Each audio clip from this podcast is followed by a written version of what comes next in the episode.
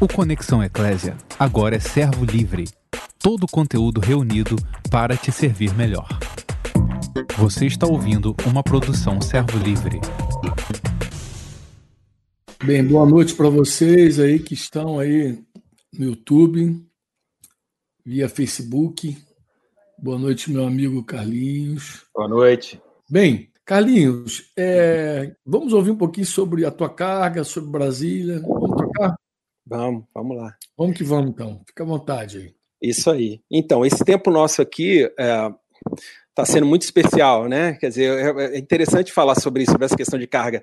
Quem conhece Brasília, estava falando franco, o pessoal passa muito por aqui, né? Brasília é uma cidade que fundada aí há mais ou menos 50 anos, né? Na verdade, uh, 60, Brasília é da década de, de, de 60 ali, e é, exatamente. Então Brasília tem essa característica. As pessoas normalmente vêm a Brasília para passar um tempo e vão embora. Quer dizer, é uma característica da cidade. É até conhecido como uma cidade fria, gelada, que as pessoas vêm, moram anos às vezes do lado de alguém e não sabem o nome, não sabem quem é, não conhecem. E esse é um desafio para a igreja aqui, né? Quer dizer, a gente conseguir vencer essas barreiras. Então esse é um desafio, né? A gente vencer essas barreiras de, de conseguir se aproximar das pessoas. As pessoas em Brasília costumam se isolar muito mesmo. A galera vem para cá para trabalhar, cumprir seu tempo, estudar, se formar, conseguir um emprego, passar num concurso público aí de ponta, depois meter o pé e ir embora, voltar para sua terra, né? Ou ir para outro local. Esse talvez seja um dos maiores desafios que a gente tem em Brasília. Então, é uma rotatividade muito grande, né? É uma característica da cidade, não deixa de ser uma característica da igreja aqui também. Muitos irmãos passam por aqui e seguem aí para outros locais. Ah, então. Curitiba.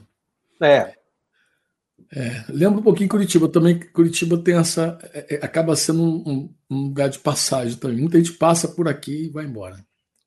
Pois é. Mas é. E, o que Deus tem falado nesse tempo com vocês aí, eu já assisti, inclusive, um, um vídeo teu hoje, compartilhei lá, que deu origem, inclusive, ao nosso tema, né? Isso Deus aí. É o nosso tema. O nosso tema é cada um faz o que quer. É isso aí. Como é que Deus começou a falar isso no teu coração? Vamos entrar nesse assunto. Olha só, é, foi de uma maneira muito assim estranha. Né? Eu passei por uma experiência tem exatamente uma semana. Na verdade, foi sexta-feira, de sexta para sábado da semana passada. Eu estava aqui nesse mesmo local, nesse sofá, assistimos a live aí, participamos e tal. E no final ficamos eu e a Aline aqui na, na sala da nossa casa. É, e a gente, no final, eu peguei um violão, a gente começou a ministrar a Deus, orar, cantar um pouco. Gastamos um tempo fazendo isso. E no final desse tempo, a Aline pegou, conversou comigo falou: Carlinhos, eu acho que você tá, seu nariz está meio estranho, eu acho que você precisa tomar um antialérgico. Naquele dia eu tinha saído para socorrer meus pais, fui até mercado, fui a banco e uh, tive na rua um bom tempo, voltei para casa. E aí ela falou: Vou te dar um antialérgico, acho que isso é bom para você e tal. Eu falei: Tá bom, fiquei aqui tocando. Ela veio, pegou e colocou uma colher de antialérgico na minha boca. Quando ela colocou, eu comecei a sentir uma ardência muito grande. Minha boca começou a arder, meu nariz começou a arder e eu perdi a condição de respirar. Travou minha respiração, não consegui respirar mais. E eu levantei muito assustado naquele momento, falei, Aline, o que, que é isso e tal? E quando ela olhou, ela falou, meu Deus, eu te dei amônia ao invés de te dar o antialérgico. Ela tinha pego o frasco errado do remédio. Eu não falei essa situação para ninguém, a galera de Brasília que está por aí deve estar tá estranhando isso. Eu, nem minhas filhas sabem disso, Karine está aqui atrás, não sabia dessa história. É, porque foi um episódio muito estranho, muito bizarro, na verdade. Acho que não tem outra palavra. E eu levantei ali naquele momento, junto com a Aline, assim, bateu aquele desespero de não conseguir respirar e corri para a cozinha, que é aqui do lado. A Aline pegou um frasco de água, me deu, eu comecei a jogar na boca água gelada e, e jogar aquela amônia fora antes de me dar, ela falou: você vai ter que tomar duas colheres. Ainda bem que eu não tomei a segunda. E, na verdade, eu não cheguei a engolir nada. Mas minha boca começou a arder muito. E o resultado dessa história é que eu fiquei uma meia hora, 40 minutos com essa ardência e comecei a sentir muita dor na, na, e queimação. Eu não sei se alguém aí do outro lado já passou por essa experiência de, de passar por uma queimadura na boca com um produto químico, né, por engano e etc. Mas a minha língua começou a despelar, a pele começou a soltar, foi um negócio bem estranho. E nesse momento assim que começou a me dar mais aflição, porque eu pensei, vou ter que parar num hospital em plena COVID-19 um coronavírus rolando para todo lado. Eu vou ter que parar no hospital para tratar disso, vai ser um drama, né? E nessa hora eu falei, meu Deus, vou ter que ir para o hospital, mas aí o Espírito Santo falou comigo naquela hora. Ele falou assim: olha, isso aí é Deus. Sou eu que fiz isso. E aí meu coração deu uma acalmada no meio daquele momento difícil. A Aline estava chorando muito assim do meu lado, muito uh, aflita com a situação. E eu falei, Aline, do jeito que eu consegui falar na hora, eu falei, se acalma. É Deus que fez isso, o Senhor fez isso. Então ele tem alguma coisa aí nessa história. Então meu coração se acalmou ali, fui deitar, dormi, virei até outro dia, dormi com muita dificuldade, minha boca doendo bastante, mas crendo que o Senhor estava naquele. Então decidi não ir ao hospital, não ir a lugar nenhum, né? E decidi esperar para ver aquilo que o Senhor ia fazer. E o resultado é que lá pelo final do domingo, minha boca estava bem melhor, a minha língua ela tinha ficado assim esbranquiçada, como a língua de um le... não sei se a língua de um leproso é assim, mas como alguém que tem lepra perde a cor, o tom, né? E eu me lembro que aí eu mandei um podcast para o Franco, mandei um áudio para você, Foi. Né, te narrando essa história e algumas coisas que o senhor estava falando comigo através daquilo ali. E uma coisa que o senhor falou comigo domingo, depois da, da live do domingo, e aí eu mandei esse áudio para o Franco, foi que o senhor seguiu falando comigo sobre essa história, e eu perguntei, eu estava perguntando a Deus, falando, senhor, completa isso, né? O que, que o senhor quer com isso? Com esse episódio tão estranho, né? E aí o Senhor ministrou ao meu coração o seguinte, falou, assim como eu queimei a tua língua, né, eu permiti essa queimadura na tua boca, eu quero te dar uma nova língua, eu quero te dar uma nova mente, eu quero transformar você num novo homem. Eu agradeci a Deus ali naquela hora, falei, Senhor, amém. Né? Se é isso que o Senhor quer fazer, o Senhor sabe o que tem que fazer. Se é isso que está aqui, eu disse, eis-me aqui. Isso aí, envia-me a mim, exatamente. Exatamente. Nos lembramos do texto de Isaías. A Aline lembrou do texto. Eu falei, poxa, se eu queimar a língua ali com a Brasil é uma coisa. Agora, queimar minha boca, minha garganta com amônia é outra parada. Mas o Senhor me sustentou.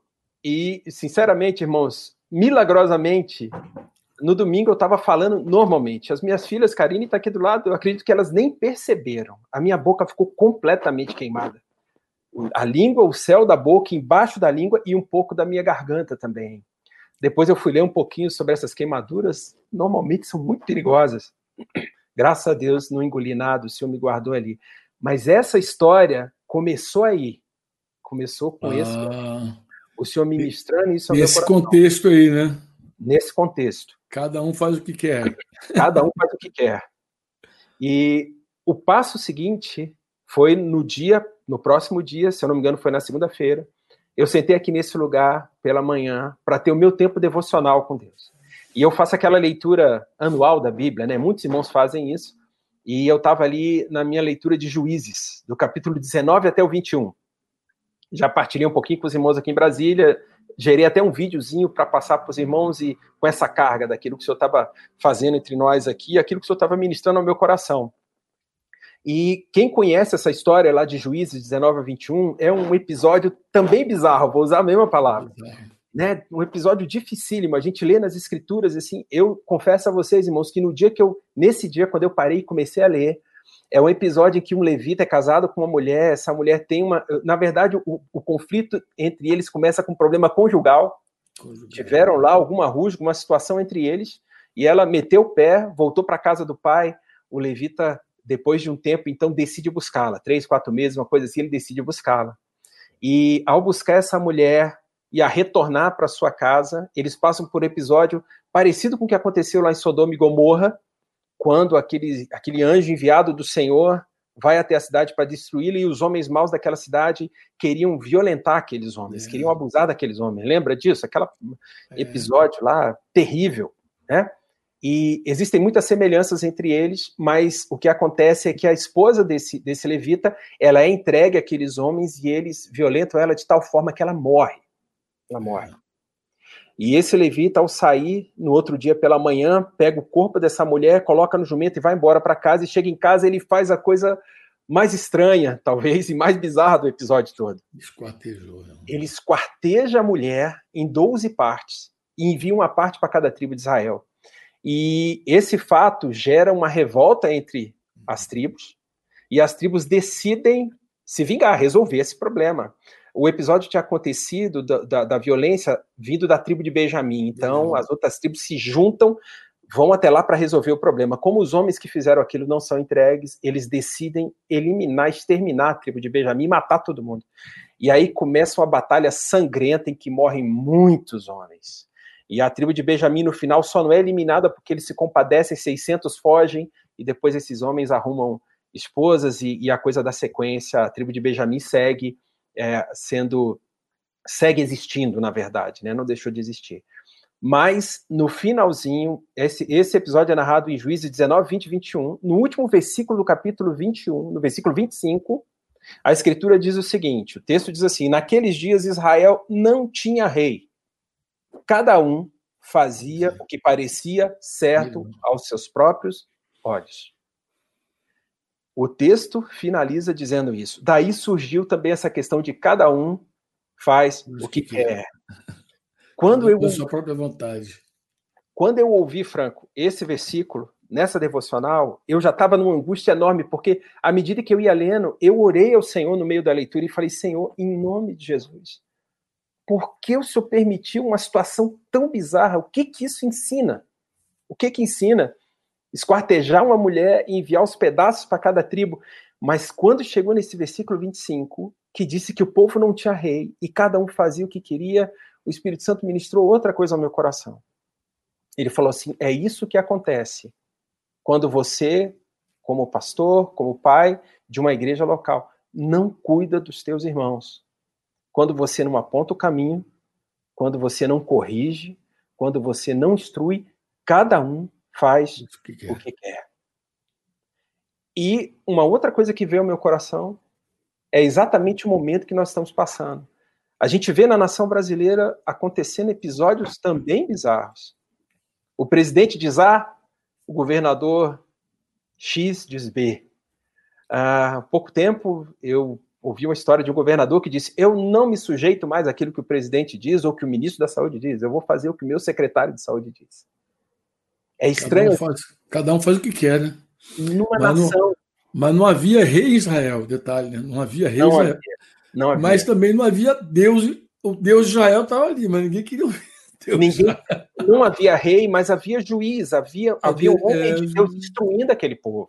Ninguém né? ouvia nada. Se a gente pensar no contexto, Frank, a gente vai lembrar que Sansão havia acabado de morrer. Sansão ali era o último juiz que tinha é. passado por aquela história. Último. Israel teve um período de 350 anos com juízes, em torno de 15 juízes né, julgaram Israel. Então, nós tivemos Sansão, depois veio Eli, depois Samuel, e aí veio o período do reinado de Saul.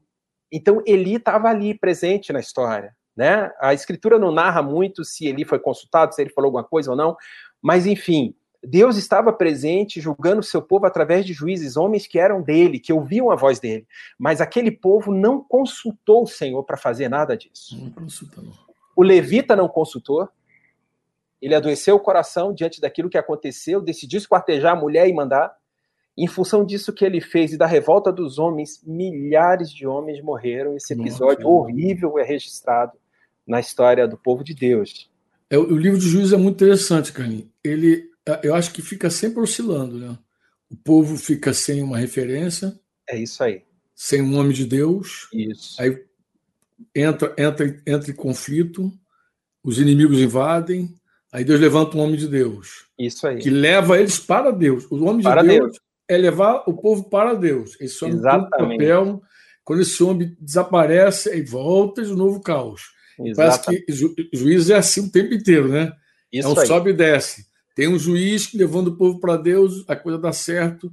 Quando esse homem desaparece, o povo desanda. O povo cai, desanda. E vai, e esse, esse, esse último momento que você narra aí, o povo já está realmente totalmente à deriva. Está entregue assim. Está entregue assim mesmo, cada um faz o que quer. O que quer. É realmente. É, é, é, é, o retrato dos juízes. É, e é o link, Franco, também quem, quem acompanhou a live de ontem, quem não viu, dá uma olhadinha naquele papo ali do Franco Fonseca. É exatamente aquilo. O que Deus está falando Né? Qual é a instrução do Senhor? Qual é o caminho que ele está dando? E para mim, o momento que a gente está vivendo, do ponto de vista da igreja, é um momento em que a gente precisa se focar nisso. A gente tem que parar de especular. E eu tenho falado isso com os irmãos aqui em Brasília. Para um pouquinho, querido. Corta essa história de ficar ouvindo um monte de fontes, um monte de lugares. Chega vídeo toda hora, texto toda hora, áudio toda hora. Especialistas de todo tipo, em todas as matérias possíveis. A gente precisa parar um pouquinho de ouvir essa galera e a gente precisa ouvir o nosso Deus, saber o que, que o Senhor está falando. Qual é a condução dele para nós? A minha devocional de hoje. Eu, eu, ontem, Carlinhos, eu terminei assim a, a live com você, que assim, muito reflexivo, né? Sobretudo, ah. claro, eu, eu vi que podia agregar muito ao que a gente falou, obviamente, porque você ouve Deus de muitas formas, mas principalmente pelas escrituras, né? Mas quando você vai para a escritura, aí você vê que a, a, escritura diz que Deus fala por sonhos, visões, fala quando o homem está no leito de, de, de doente. A Bíblia diz que Deus usa os seus profetas. A, Bíblia, a, a, própria Bíblia vai dizendo de que quantas formas Deus fala. Nós sabemos que Deus tem é, clarinho lá por meio, principalmente no Novo Testamento, muito claro a, a verdade de Deus e, e os mandamentos de Deus que constituem a doutrina de Jesus, que é muito claro. A gente não tem que discutir ali os mandamentos de Jesus, do Senhor. São muito clarinhos, concorda comigo? Isso aí, obediência. Então, a palavra o tempo inteiro, é, ela é única, ela é impressionante. Você não tem como desviar dela nem um minuto. E aí, essa palavra também diz que Deus fala pela paz, Deus, a, palavra diz que toda autoridade ela, ela vem do Senhor, quem tem que estar sujeito a ela. Então a palavra vai dando várias instruções para a gente ter um, no final das contas, dizer assim, Deus falou. Mas sabe o que me pesou ontem? É, uhum. O que me pesou ontem na minha conversa com Fonseca, cara, o que me pesou na minha conversa com Fonseca é o seguinte: foi que em dado momento eu vi que, embora o nosso tema é o que Deus está falando, eu percebi no meu espírito, Carlinhos, que Deus queria falar o seguinte comigo: é, que não era suficiente dizer eu ouvi Deus. Isso não é suficiente, eu ouvi Deus. É, é, é, é necessário é, a gente ir mais além é necessário a gente dizer assim: não, Deus, Deus falou isso e nisso eu creio, eu creio mesmo, uhum. eu creio de coração nisso. Uhum. Eu, eu estava. Por que, que isso ficou forte no meu, no meu, coração? Porque é o seguinte: eu estava justamente é, na minha devocional desses dias, desde que começou aí o, o, a quarentena, eu me dediquei a ler Isaías. Sim. Lembra que eu falei contigo que eu estava com Isaías no coração? Lembro, lembro. Você lembra disso aí, né? Isaías. Eu estava lendo Isaías. Podcast. Exatamente, eu estava com Isaías. Um dia que você me deu podcast que ele está falando, porque ele mandou uma mensagem tão longa que a gente brinca, né? Não é uma mensagem, é um podcast. Mas Isso nesse aí. dia, amado, nesse dia, exatamente nesse dia, que eu estava escrevendo, comecei a escrever Isaías. Eu falei, Denise, eu não vou ler Isaías, eu quero ler, escrever, eu quero meditar em tudo que Deus está falando, porque eu creio que Deus vai falar muito por intermédio de Isaías. É justamente porque, por causa de um texto que Jorge Mitian também citou, né? De Isaías, eu falei, vou ler esse livro, vou ler, vou, vou ler, vou reler, vou ver mais uma vez, passar o olho novamente. E aí eu fiquei assim muito chocado quando cheguei no capítulo 6, justamente é, no chamado de Isaías, a primeira coisa que me chamou a atenção foi essa, né? Deus chamou Isaías e a primeira palavra, a primeira palavra que Deus dá para Isaías é que ouçam com atenção, mas não entendam, observam bem, mas não aprendam. Né? É. O coração desse povo endureceu, né? os ouvidos estão fechados, os olhos deles não veem. É muito horrível, né? Mas ele disse assim: não entenderão com o coração, mesmo ouvindo é. com o ouvido, não se voltarão para mim a fim de serem curados. Eu estava falando, Fonseca, pelo menos quatro vezes aparece, aparece é, é, é, é esse texto pelo menos quatro vezes ele aparece. Esse texto aparece. Pelo menos quatro vezes aparece em Mateus 13, Jesus citando ele. É, é, Jesus citando, Mateus registra, Marcos registra, registra e Lucas registra. Lu, Marcos 4, 12 vai registrar e Lucas 8 deve registrar. Então, tem três registros, Jesus falando desse texto, dessa palavra de, de, de, de de Isaías. E, dizendo a fim de que não se voltem para mim, para que não sejam curados. E, por fim, Atos dos Apóstolos, lá capítulo 28, 26, 27, Paulo também vai falar de novo. E aí, rapaz, qual foi a minha crise? A minha crise foi a seguinte: Quando eu entrei no capítulo 7, eu fiquei muito impactado no capítulo 7, porque é, o capítulo 7 é uma história que se assemelha muito ao momento que a gente está vivendo. Muito, mas muito, Carlinhos. Logo no início do capítulo 7, é, Isaías vai dizer o seguinte: que no tempo lá, quando Acais, filho de Jotão, neto de Uzias, era rei de Judá, ele diz que quando Acais, então, que era neto, né, era neto de Uzias, que faleceu no capítulo faleceu. 6, estava reinando, é, rei de Judá, Rezim, que era rei da Síria, e Peca, ele era filho de Remalias, rei de Israel. Uhum. O que, que eles fizeram? Eles tramaram, juntos se uniram para atacar Jerusalém. Né? Mas, claro, eles que não conseguiram executar o plano, mas eles tiveram um plano. Mas olha o que ele diz no versículo 2. Havia chegado à corte de Judá a seguinte notícia. Aí começa a desgraça, né? Olha, a Síria se aliou com Israel contra nós. E aí a consequência dessa tempestade, dessa notícia, dessa coisa de fora, foi que o coração do rei e de seu povo estremeceu de medo. Carlinhos, eu vi, eu comecei a ler, eu falei, meu Deus, olha, se estremeceu de medo como árvores se agitam numa tempestade. É. Eu tinha feito uma live com o Vinícius lá de Fortaleza, falando justamente o tema era tempestade. E, e, e a proposta do Vinícius era falar da tempestade de fora e de dentro.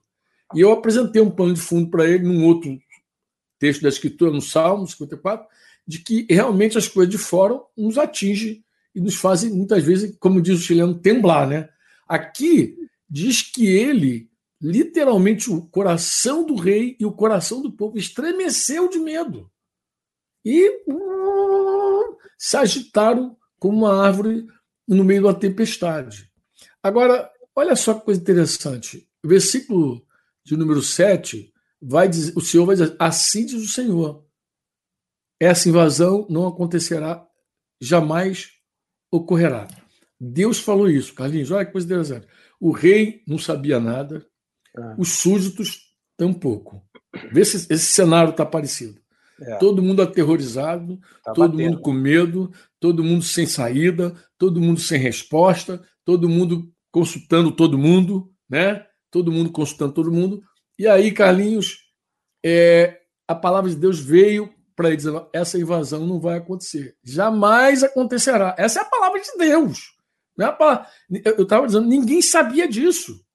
Na, na, cabeça do rei, na cabeça do povo, eles estavam prontos para ser massacrados por, por, conta da Síria e por conta é, lá de, de, de, de Israel lá. Então eles, estavam aterrorizados. Mas Deus falou: essa invasão não vai acontecer. Deus explica, Carlinhos, por que, a invasão não vai acontecer, mas no versículo 9, o que me saltou foi isso aqui: ó. Se vocês não crerem com firmeza, não permanecerão firmes. Isso me saltou. Aí que eu falei, a, a live de ontem, eu estava com vontade de seguir com ela, dizer assim: olha, não é suficiente você ouvir. Eu acho que o nosso povo, cara, tem ouvido. Uhum. Tem muito. ouvido uh, muito. Deus fala muito. de muitas formas, de muita Sim. maneira. Deus vai usando várias pessoas para dizer a mesma coisa. Mas o povo é duro. O povo não crê. Porque eu, eu falei para Fonseca, Fonseca, os doze espias ouviram Deus. A palavra era igual para os doze. Dez não creram, dois creram. Então, eu, eu agreguei na minha, na, minha, na minha anotação o seguinte: além de ouvir Deus, eu preciso crer com firmeza no que Deus fala. Além de ouvir Deus, eu preciso crer com firmeza no que Deus fala. Você sabe qual é o mais interessante dessa história, Carlinhos? É que quando você entra no capítulo 8, agora no capítulo 8, cara, eu fiz uma anotação, tu vai dizer assim, pô, Franco, brincadeira é isso, né? Cara, você falou exatamente, exatamente o que eu anotei aqui. Parece que a gente combinou antes, cara. Parece que a gente combinou antes. No capítulo 8 de Isaías, Deus dá uma palavra agora para o profeta. Então presta atenção. O capítulo 8, Deus vai dizer uma palavra para o profeta Isaías. Ele vai falar para Isaías. Isaías, presta atenção. Versículo 11. O Senhor me advertiu firmemente, de que eu não pensasse como todos os outros de Israel. Ó, Judá, eu não tenho que pensar como essa gente. RA vai dizer: não ande no caminho dessa gente. Não ande no caminho. Olha bem como é que Deus falou com Isaías. Ó, a advertência, Carlinhos, foi de Deus com Isaías. Falou com ele firmemente. Não, não pensa como essa gente. Depois ele vai dar uma lista. Não chame tudo de conspiração como eles fazem. tudo é uma conspiração. Falei, meu Deus, que coisa incrível isso aí. Falei, Senhor, não viva com medo do que eles temem. Ai, Jesus amado. É. Ó, não tenha medo do que eles têm medo. Não chame de conspiração que eles chamam. Porque tá, esse é alvoroço. Todo mundo acha que a conspiração é da China. Você está procurando resolver o problema achando o culpado. Bem, é olha o que ele vai dizer para Isaías, Karim. Considere o Senhor dos Exércitos santo em sua vida. Amém. É a Ele que você deve temer. Isso. Ele é quem deve fazê-lo estremecer. Olha. Ele o manterá seguro. Amém. Ah, aí ele vai dizer, mas para Israel, Judá, ele será pedra de tropeço. Aí você vai lembrar que Jesus vai usar essa profecia também, rocha que os faz cair. Para o povo de Jerusalém será armadilha e laço. Quer dizer, o Senhor é a nossa rocha. Mas é uma rocha, Carlinhos, que se a gente se apoiar nela, a gente está seguro. Mas quem não se apoia nela, tropeça nela. Sim. Tropeça. Ó, uhum. quem não se apoia no Senhor, tropeça nele. Porque não vai ter direção nenhuma. Carlinhos, olha bem o que ele vai dizer no versículo 16 para mim e para você, para nós, tá? Para os pastores, para os discipuladores, para os líderes, a galera que está me ouvindo em casa, que cuida de gente. Preserve os ensinamentos de Deus. Confie a lei àqueles que me seguem. Essa instrução Deus estava dando para Isaías. A RA vai dizer: os meus discípulos, vai usar a palavra meus discípulos Lá no Antigo Testamento, vai usar meus discípulos, aqueles que me seguem. A decisão dele é: esperarei pelo Senhor, que se afastou dos descendentes de Jacó. Porém, nele a minha esperança. Eu, eu, agora vê se não fecha com isso que está dizendo. Eu e os filhos que o Senhor me deu. Amém. Serviremos de sinal e advertência para Israel da parte do Senhor dos Exércitos que habita no Monte Sião. Os Glória pais precisam se levantar, Carlinhos, realmente. Isso aí. É isso. E dar direção, e dar a palavra, e isso dizer aí. assim: olha, eu e os filhos que Deus me deu aqui, eu, nós, vamos, nós vamos ser sinal para essa gente. Amém. Essa gente que não crê, a gente vai ser, tá bom? É a gente vai ser. Ah, onde é que eu me lembrei de você agora mais fortemente? Você falou, ah, você usou uma palavra que eu anotei. Você usou a palavra especialistas. Uhum. Porque tudo tem um especialista falando. Então, olha o texto que Deus me falou hoje cedo na minha devocional sobre esse assunto. Talvez alguém lhe diga: vamos perguntar aos médios e aos que consultam os espíritos dos mortos. Com sussurros e murmúrios, eles nos dirão o que fazer. Aquela, aquela, vamos lá para o terreiro. Mas crente não faz isso, né? Crente não faz. Mas, mas a pergunta do senhor espero, espero que não. mas será que o povo não deve pedir orientação a Deus? Será que os vivos devem buscar a orientação de mortos? E aí, e aí, e aí, e aí, e aí. Falei, meu Deus, o que está se falando aqui, Jesus? Ele vai dizendo assim: mas será que o povo não deve pedir orientação a Deus? Será que os vivos não devem buscar, ou melhor, será que os vivos devem buscar orientação de morto? Claro que alguém vai dizer, pô, mas a gente não consulta morto. Nós estamos apenas ouvindo os especialistas. Olha minha anotação, Nós, assim que eu escrevi, Carlinhos, nós não consultamos mortos, apenas ouvimos os especialistas. Eu me lembrei na hora, só pode ser do Espírito Santo de Lucas 9, quando ele diz assim, lá no versículo 60, deixe que os mortos sepultem seus próprios mortos. Você, porém, deve ir e anunciar o reino de Deus. É, Para Deus, morto não é só o espírito morto, não. Tem muita gente especialista aí que é morto.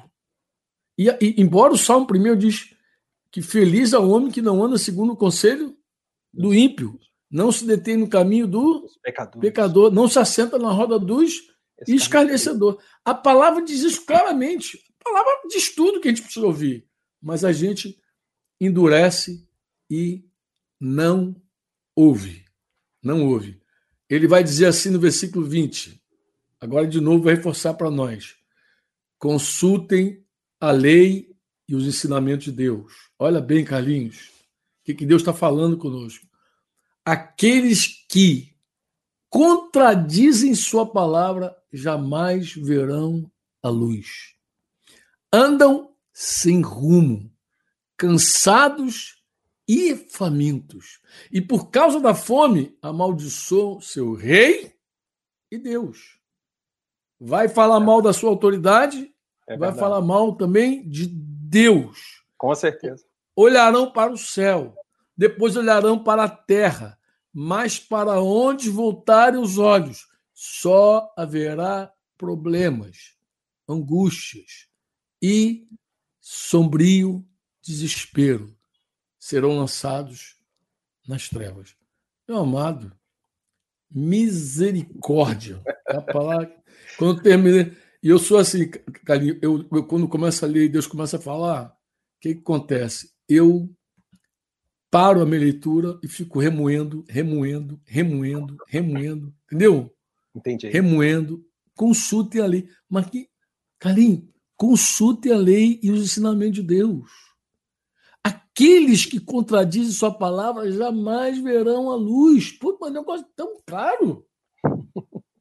Aí eu te pergunto, amado, ouve Deus ou dá crédito no que Deus já falou? Que, que pesa mais para nós? O que, que pesa mais para nós nesse momento?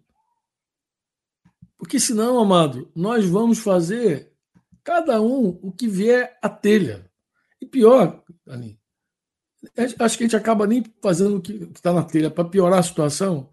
Falar uma coisa mais grave. Eu acho que nós fazemos o que dá na nossa telha, mas também essa nossa telha está muito influenciada pelos especialistas, por gente que fala de todo lado. Então, é a maioria aí. fala, reproduz, repete o que o outro falou. É não parou para ouvir Deus em nenhum, em nenhum momento. momento. E nenhum quando momento. ouve, não dá crédito. Caminha, não dá crédito, não obedece. Não, não obedece. É, é, é, muito triste, deixa eu, cara. Deixa eu completar essa tua fala. Por favor. Ontem você lembra na, na, conversa com Fonseca, em um momento, é, eu não lembro qual foi a pergunta que você fez, o Fonseca falou assim: oh, eu já ouvi uma frase que diz assim: nunca, é, ouça nunca alguém, ouça que não ouve alguém Deus. que não ouve Deus. Nunca é. ouça alguém que não ouve Deus. Eu me, eu me lembrei de um texto, eu não sei se você lembra no final, eu não sei se foi ontem, e a gente tem citado muito esse texto, é um texto que aparece em muitos momentos, num desses especialmente, lá Filipenses 4, 6 e 7, quando Paulo fala sobre a questão da ansiedade. Eu me lembrei do versículo 8, que é precioso demais nesse texto. Esse versículo, é, minha memória não é das melhores, mas tá eu me lembrei, eu me lembrei de quando eu fui batizado. Eu tinha, tem Sim. 35 anos isso. E um presbítero me chamou e falou assim: Carlinhos, agora eu fui aprovado no processo lá do batismo, a denominação onde eu estava tinha todo um tinha curso, tinha um monte de coisa para ser batizado. Ele me chamou e falou assim: Eu queria deixar um versículo para você, queria que você decorasse esse versículo. Concentra nele. É, Filipenses 4, 8. 4, 8. É, é, ele começa falando assim: finalmente, irmãos, né? Vou ler aqui, ó, tudo que é verdadeiro, tudo que é respeitável, tudo que é justo, tudo que é puro, puro tudo que é amável, amável, tudo que é de boa fama. Se alguma virtude há, se algum louvor existe, seja isso que ocupe o vosso pensamento. Nosso pensamento. Irmão, Franco, para mim esse negócio fecha a tampa do caixão, entendeu? a gente precisa se focar nisso. A gente precisa finalmente guardar na nossa mente, no nosso coração, tudo aquilo que vem do Pai para nós. Se a gente se abrir hum. para esse monte de coisas que vem de fora, são vozes demais falando no tempo. É uma gritaria sem fim. É igual nas lives da gente ou nessas reuniões que a gente faz pela internet, entendeu? Tem que mandar todo mundo cortar o microfone, porque senão entra só de todo lado e você não consegue entender nada. A gente precisa se voltar para o Senhor e crer naquilo que ele ensinou. Crer, exatamente. A gente precisa se voltar e crer. É, é, é, um teste da nossa fé, né, Carlinhos? Esse tempo é um teste da nossa fé. Teste da nossa fé. E a gente pode. É, é, é, é nessa hora, de verdade, nessa hora, que a nossa fé vai de verdade aparecer. é agora que vão saber se de verdade a gente crê ou não crê no Senhor. É, é agora. Não, é, não, é, não, é, depois. Esse é o momento. Esse é crê momento. ou não crê no Senhor. Essa é a nossa condição. Eu queria é, terminar aqui, orar. Queria orar. Foi muito Amém. bom é, conversar contigo. Amém. Eu acho que a gente deu o recado que a gente precisava dar. É, vamos orar então, Carlinhos? Amém. Vamos, vamos orar lá. pontualmente, em nome de Jesus. Amém. Senhor, nós finalizamos esse tempo aqui, entregando tudo aquilo que falamos nas tuas mãos, Senhor, e te pedindo que isso alcance cada coração, que essa palavra, Senhor, que foi ministrada aqui, que aquilo que nós dissemos, que vem do teu trono, que vem do Senhor, que encontre lugar na mente e no coração dos meus irmãos, que não seja apenas uma informação a mais, Amém. mas que seja, Deus, um, um conteúdo, um tema que traga vida para todos nós, que aquilo que foi falado, Senhor, que está de acordo com a tua palavra, de acordo com a tua vontade, que encontre lugar no nosso coração e que se transforme em vida, que nós possamos viver isso nesse tempo. E que o mundo, Deus, que está nesse momento tão conturbado, tão desesperado, tão perdido, que em nome de Jesus o mundo encontre em nós, em cada discípulo teu, em cada servo teu, que o mundo encontre um referencial, que o mundo encontre direção apontando para ti nesse tempo. Pai, em nome de Jesus faz isso. Nós oramos, Senhor, pelo Samuel também, por esse tempo que ele está tendo ali em Cabo Frio de apacento com esses amados. Cobre o teu filho, o dirige em tudo, orienta em tudo, que o teu nome seja exaltado nessa situação. Que o Senhor seja bendito em todas as coisas, Pai. Nós oramos Amém. no nome santo de Jesus, Senhor. Amém. Amém. Você ouviu uma produção Servo Livre.